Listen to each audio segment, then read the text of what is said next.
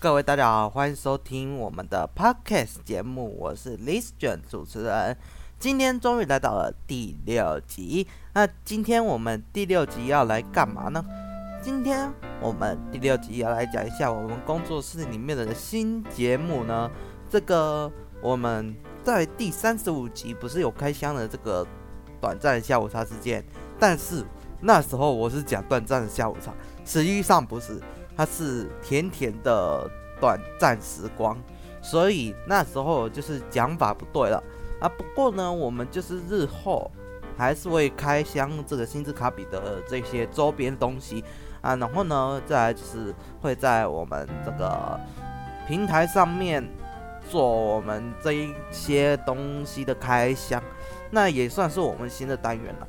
因为毕竟这个单元我还是第一次玩呢。不然的话，基本上都是在拍那个三 C 产品开箱。但是呢，因为挖矿潮盛起，导致显示卡完全没有办法去买，所以也只能妥协。那我觉得这个部分呢，可能还是要去研究研究，因为这个东西呢，可能。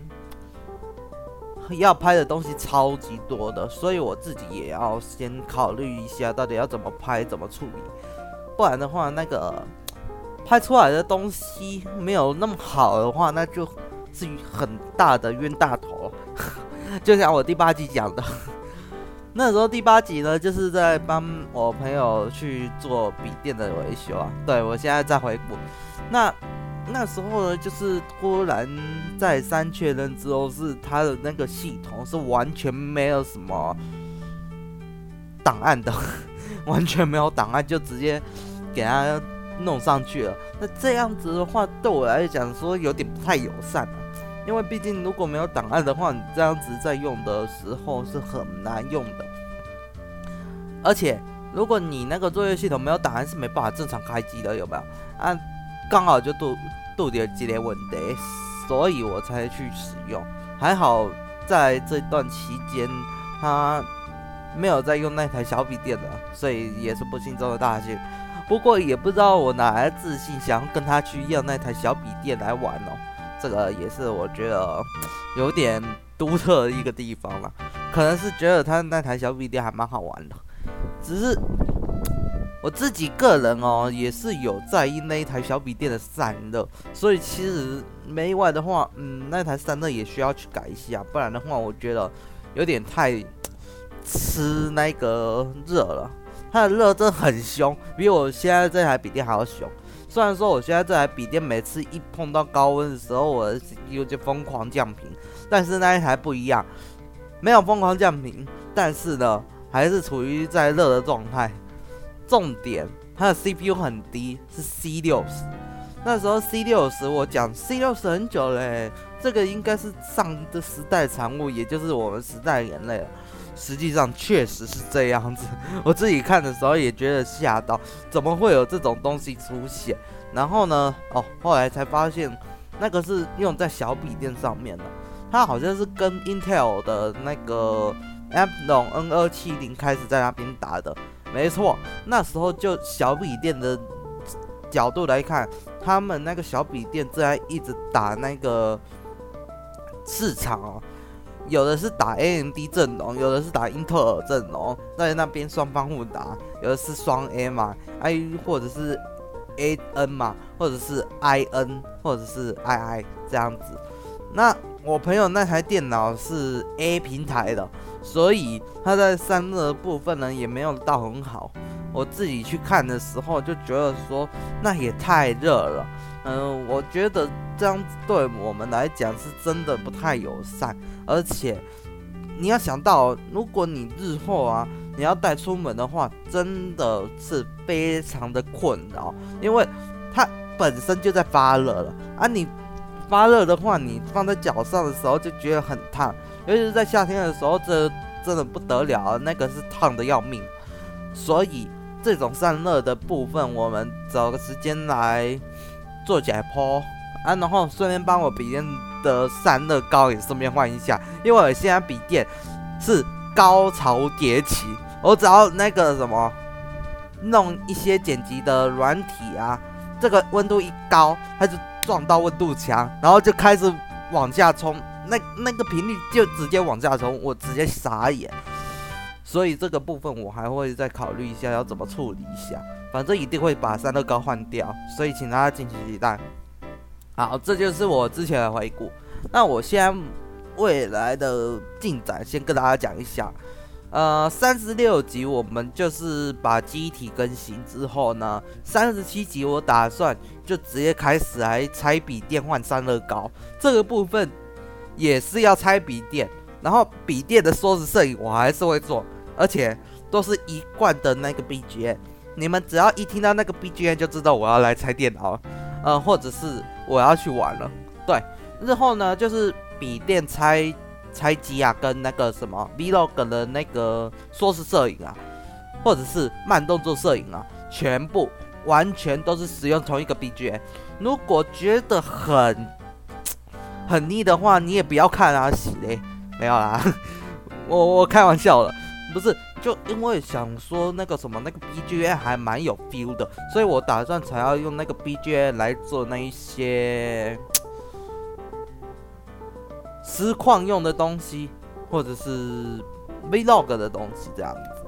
那我现在这台笔电呢，每次只要一拆东西，我都会快速缩时摄影。等到哪一天我不想缩时摄影的时候，再跟大家讲一下。诶，也。也要等到我那个什么，觉得那个东西呢，说是摄影，它特效太少的话，我就会跟大家告知啊。那基本上我自己用达芬奇都不会有这个少的问题。我觉得我用达芬奇真的有点太丰富了。但是呢，我注意到一点，我昨天在用达芬奇剪辑我三十五集，对，呃，礼拜六要上传的那一部影片呢，就是发现到它输出有变慢很多。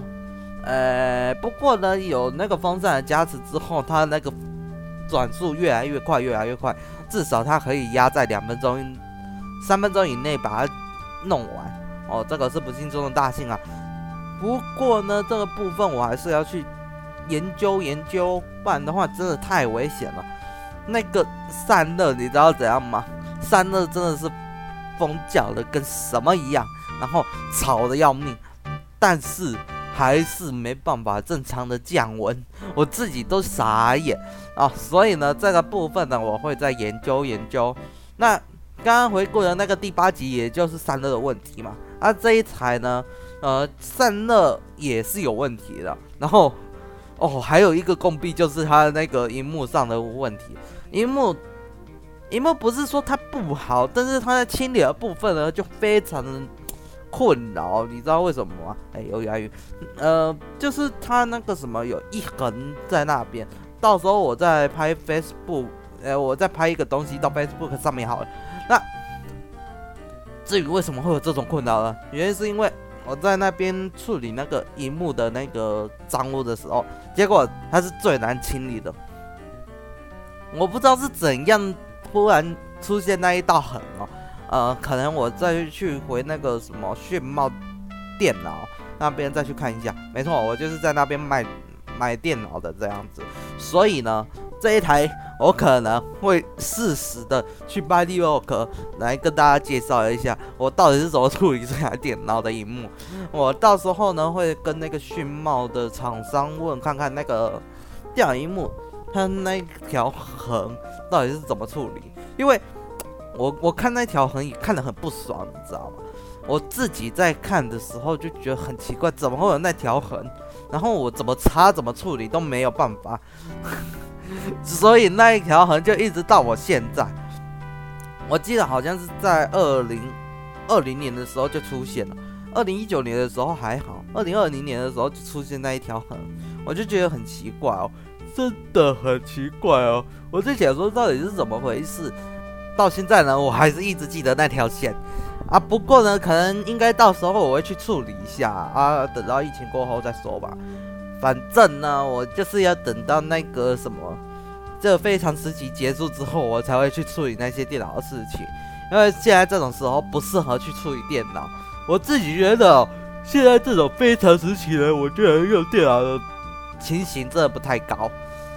弄电脑的情形不太高，但是使用电脑的情形非常高。像是台积电不是有辅助那些乡下儿童笔电吗？